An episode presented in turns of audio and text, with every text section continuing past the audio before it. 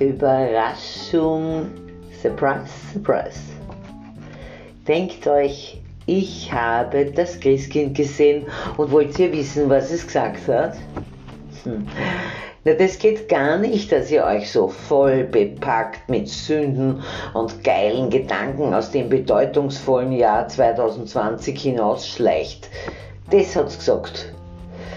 Daher soll sich der demütige, anständige, naja, anständig, schlimme Bub noch heuer bei der Tante melden und sie einladen. Natürlich nur, wenn er die Möglichkeit dazu hat.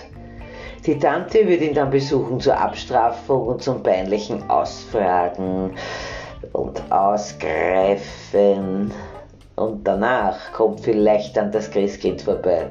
Vielleicht aber nur wenn der schlimme Bub geständig und reumütig ist, da hilft kein Weinen und kein Klagen, dann ist die Tante da und die legt dich übers Knie und versohlt dir den Hintern, auf dass er grün und blau wird. Du darfst aber nicht wieder wie immer lügen und die Hälfte deiner Sünden vergessen.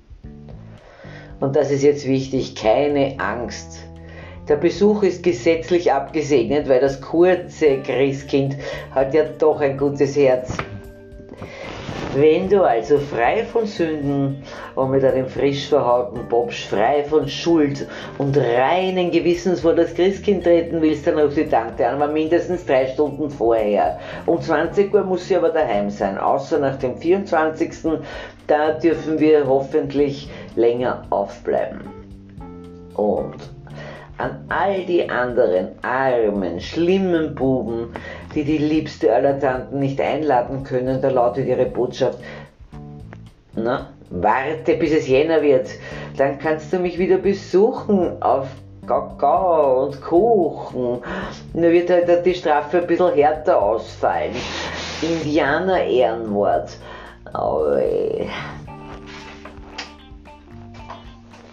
Believe me, I saw the Christ child, and do you want to know what I said, what it said? It is not possible for you to sneak out of the meaningful year 2020 so full of sins and horny thoughts. That is what it said. Therefore, Lambert, said bad boy should contact his aunt this year and invite her. Of course, only if he has the opportunity. The aunt will then visit him for punishment and for embarrassing questioning and reaching out. And then, maybe, maybe the Christ child will come by. Maybe. But only if the bad boy confesses and is remorseful. There is no crying or complaining then your aunt is here. She'll lay you over her knees and spank your bottom so that it turns green and blue. But you must not lie again, as always, and forget half of your sins. And now this is very important. Don't worry, the visit is legally approved because the Kurz child has a good heart.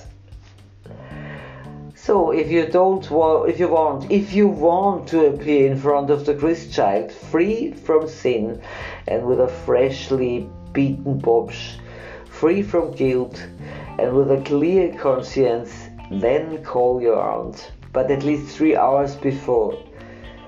But she has to be at home at 8 pm except after the 24th when we can hopefully stay up longer.